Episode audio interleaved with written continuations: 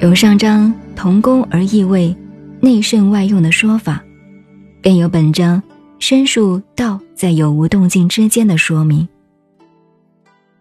本文多用譬喻，首先提出担当任重道远的车毂，它能活用不休、轮转无穷的中心关键所在，便是中空无物，所以才能支持多方面的效用。同时，也使多方面的力量归到中心点，而返还无用之用的大用，无为而不为的要妙。如三十伏共一毂，当其无有车之用。古代造作大木车的车毂，它的中心支点只是一个小圆孔，由中心点小圆孔向外周延，一共有三十根支柱扶凑。外包一个大圆圈，便构成一个内外圆圈的大车轮，由此而能够担当任重道远的负载，旋转不休而到达目的地。以这种三十伏凑合而构成的一个大车的轮子来讲，你能说哪一根支柱才是车轮再力的重点吗？每一根都很重要，也都不重要。它们是平均实力，每一根都发挥了它伟大的功能，而完成转轮的效用。但支持全体共力的中心点，卷在中心的小圆孔。可是它的中心却是空无一物，既不偏向支持任何一根支柱，也不做任何一根支柱的固定方向，因此才能够活用不休。永无止境。透过这种物理自然的法则，便可了解修身成就的要点。再引破抱一，能无离乎的修养，要在中心无物，应用于有无之间的妙用。如果用在施于大政，爱民治国，能无知乎？便须如此车骨的中心。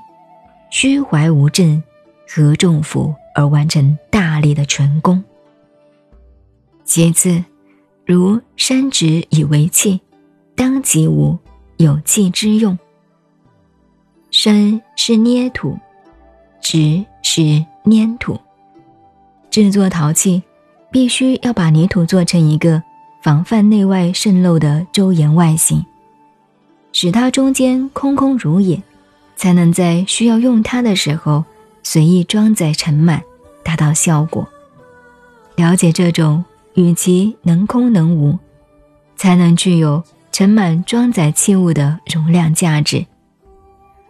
无论为后天修养性命之道的专气致柔，能因而乎？与出而用事的天门开合，能无辞乎？都必须虚怀若谷。与天地精神来往而得大机大用。在此，凿器无以为室，当即无有室之用。户是室内的门，有是窗斗。要建造一间巨大的房屋，必须要开辟门窗，以便光线、空气的流通，才能够助人而养人。使人胸襟开阔，内外通达而无阻碍。由此而说明，剔除玄览能无疵乎的修习心智功夫，必须要开张灵敏，静居其中，见闻不隔而清净无为。如要失之于用事之道，便是明白四达能为无乎的楷模。最后重复叮嘱：无论是出世之道与入世之用，必须要切实明白道在有无之间的巧妙。因此说，故有之以为利，无之以为用。了解此理，才能够真的懂得利用安身的大法则。后来到了五代，道家的神仙才子。谭萧发挥了道家学说思想的物化思想，与老庄的学说合流，写了一本名著《画书》，其中有关物理之际有无之间的妙用，阐发的隽永通臂之志。比如说：“薄空为快，见快而不见空。土在天地开辟后也，粉块见空，见空而不见块。